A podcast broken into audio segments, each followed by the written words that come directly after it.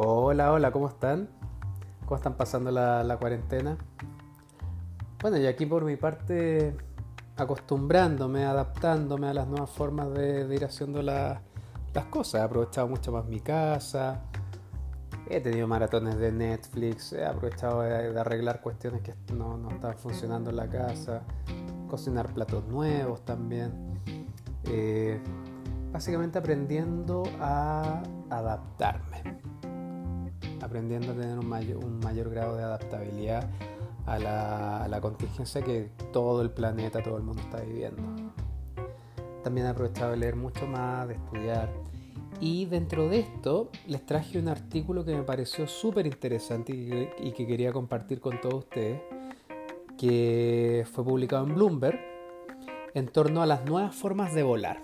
Este artículo va, dedicado, bueno, también a todos los, que somos viajeros de corazón, que nos gusta ir a conocer nuevas culturas, eh, que creemos también que el viajar eh, no es un gasto, sino que es una inversión, una inversión cultural, una inversión en términos de, de ver de distintos puntos de vista la misma vida, ¿ya? Te aporta, te va haciendo crecer, te va haciendo madurar. Este artículo iba enfocado principalmente a cuatro puntos bastante relevantes dentro de la misma industria aeronáutica eh, y también a cómo los mismos viajeros, los mismos pasajeros vamos a tener que vernos enfrentados a distintos protocolos, a distintas formas de ir haciendo las cosas. El primer punto que abordaba este artículo era referente a las tarifas más altas que se podrían observar dentro de los mismos tickets de, los mismos tickets aéreos, el típico, no sé, pues, el check-in que, que, uno llega por adelantado, o el espacio entre la el espacio para las piernas entre asiento y asiento también, las comidas, eventualmente podrían sufrir un alza dicho, dicho servicio, ¿ya? Porque para poder cubrir los costos operacionales de levantar un avión. Ya sí, sabemos que levantar un avión no, no es muy barato. Entonces hay que hacer frente a, eso, a esos costos, ¿ya? Eh, a modo de contexto, eh, el presidente ejecutivo de Delta Airlines envió una carta a su empleado, ¿ya? Y dentro de esta carta él hablaba de, una, de la expectativa de una recuperación lenta para la industria aeronáutica, en torno a 2 a 3 años, ¿ya? 2 a 3 años es un tiempo no menor. Eh, Pensemos también las mismas aerolíneas fueron reduciendo la capacidad de asiento, actualmente a más del 70%. Entonces, ok, tengo vuelos, voy levantando avión en el aire, pero, si tengo la, capacidad de los asientos reducida más del 70% por el lado de los ingresos, no, no va muy en línea con los costos que involucra eso. Eh, otro punto también importante y va dentro del de la misma línea. IATA, que es la Asociación Internacional de Transporte Aéreo, realizó una encuesta y a, pasajeros que están volando dentro del periodo de pandemia, ya por distintas razones que se desplazan, no sé, a su, a su hogar, van a pasar la pandemia a otros lados.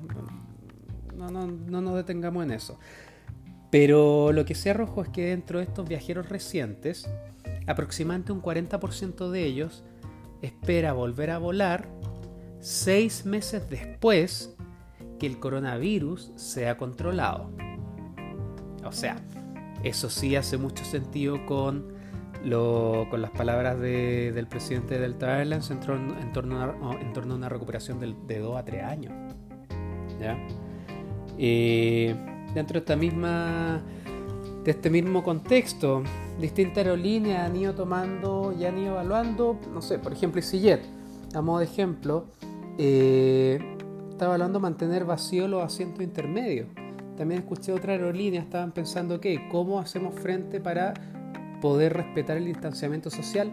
Bueno, vamos vendiendo filas intermedias. Por ejemplo, la fila A la vendemos, la fila B no, la fila C sí. Eh, pero sí o sí el espacio dentro, la capacidad de asiento dentro del, avión no se va a utilizar al 100% con, con estas nuevas medidas. Eh, Así que dado todo ese contexto es que eventualmente sí podríamos observar tarifas mucho más altas entre los mismos vuelos. Independiente a que hoy día los vuelos estén, mucho más baratos también. ¿Por qué? Porque las mismas aerolíneas están, entre comillas, peleándose a los pocos pasajeros que están volando en este periodo alrededor de todo el planeta, alrededor de todo el mundo. Entonces, obviamente, para poder captar esa mayor, a esa, a esa cantidad de pasajeros que es muy reducida, bueno, pongo vuelos baratos, hago ofertones.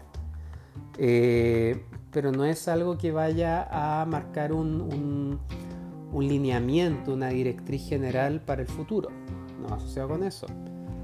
Eh, dentro de este mismo contexto, las tarifas altas, a ver, tenemos que poner datos en, sobre la mesa. De los 26.000 aviones que, que existen, dos tercios de estos están en tierra. Dos tercios de todos los aviones de pasajeros, 26.000 aviones aproximadamente, están en tierra, no están volando, no están trabajando. Es capital detenido.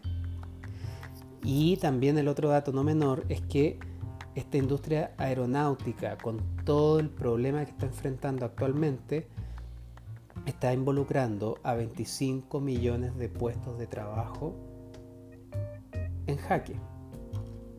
Existirían 25 millones aproximadamente de empleos que están en riesgo. Porque pensemos que, y también es un tema, no es gratuito que una gran aerolínea quiebre se declare en, bancarrota. Porque detrás de eso, aparte de los empleos directos que da esta aerolínea, existen muchas otras empresas más pequeñas, más medianas, que son proveedores de esta aerolínea y que también dan trabajo, son fuentes de trabajo. Entonces, el que quiere una aerolínea grande, aparte de los empleos directos que, va en contra de ello, también estaría poniendo en jaque a muchos empleos indirectos. Entonces, eh, por eso es que también hay, muchas aerolíneas que están, que están comentando, pucha, que necesitamos ayuda de los gobiernos, que nos ayuden a, sopesar los déficits por la menor venta de tickets este año. Entonces, bueno, esperemos que, los gobiernos puedan reaccionar, reaccionar y hacer frente a, esta situación. Otro tema también y otro punto que, se aborda en este artículo es respecto a los controles de salud. Así como nosotros antes teníamos un vuelo ¿Qué cosa era lo básico que no se podía olvidar? Obviamente la maleta, lógico. Eh, pero aparte de esto, ya que no se nos puede quedar. El efectivo, las tarjetas de crédito, eh, el pasaporte o el, o el DNI. Pero ahora eventualmente podríamos ver que no se nos puede quedar los certificados de salud podríamos vernos enfrentados a una situación donde ahora se exija para poder volar entre un país y otro certificados de salud o bien que te tomen la temperatura en el aeropuerto. O sea, las personas que tienen fiebre por, cuestiones que no sean del coronavirus, bueno, no pueden volar. O se realicen más controles de, de, de coronavirus en el aeropuerto. Ahora, insisto, todas estas son medidas que requieren un grado de adaptación eh, pensemos también todo lo chocante que fue, no sé, después de, de, los atentados de las Torres Gemelas del 2001, el tener que sacarte los zapatos, que te revisen todo. Bueno, ahora ya añadimos un certificado de salud. Podríamos vernos enfrentados a esa situación también. Son, bueno, obviamente todas estas medidas apuntan a una mayor protección de nuestra propia seguridad eh, y, también ser, ser consecuentes también con la, con la seguridad del resto de las personas. ¿ya? Una medida colaborativa. Eh, otro punto también que aborda este, este artículo es, eventual, es que eventualmente las rutas marginales, las que no, no, no, no tienen un muy alto tráfico de pasajeros, puedan ser eliminadas para poder ir haciendo reducción o control en costos también. ¿ya?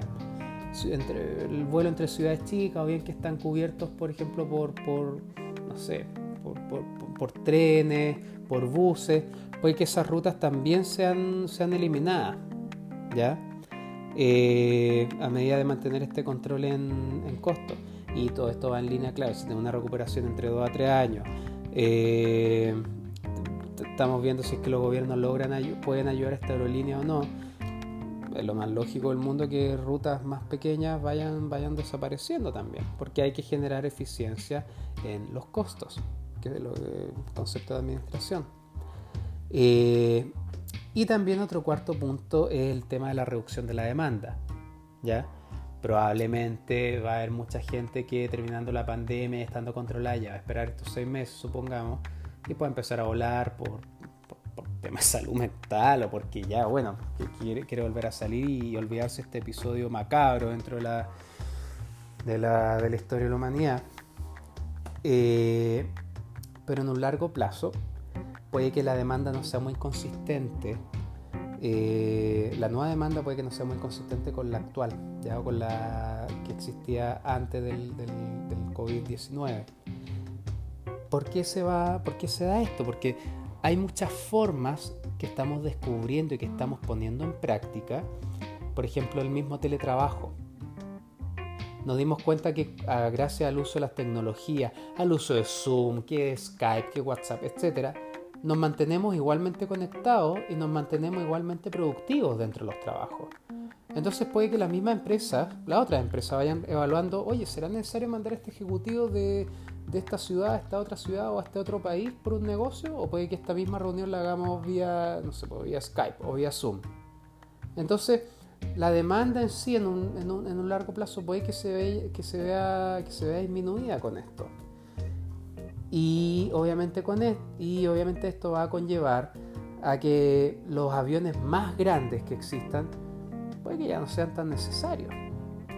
Puede que eh, sea mucho más preferible viajar o, las mismas aerolíneas puede que tomen o que prefieran tener aviones mucho más pequeños, más manejables también. Pensemos en un Dreamliner de Boeing que lleva más o menos 220 a 300 pasajeros o un Airbus 330 también, que lleva más o menos 335 pasajeros. Y obviamente con esto tendríamos que irnos despidiendo, si es que esto se cumple obviamente, no sé, del, de los gigantes, del Airbus 380 por ejemplo, que lleva como 540 pasajeros. Entonces todos estos puntos que señala este artículo son, nos, invitan a la reflexión, nos invitan a, ir considerando de qué manera los viajeros nos vamos a enfrentar nuevamente a, los aeropuertos, a los aviones, a las nuevas formas de volar. Así que bueno, espero que le, haya gustado mucho este artículo, le haya gustado harto eh, y le agradezco también por haberse dado el tiempo de escuchar el podcast. Y en la medida que vayan saliendo nuevos artículos, cosas que me parezcan interesantes, voy, las voy a ir compartiendo con todos ustedes. Así que harto ánimo, un abrazo grande a todos y, vamos que, que se puede salir de todo esto. Así que mucho ánimo a todos y que estén muy bien. Chao, chao.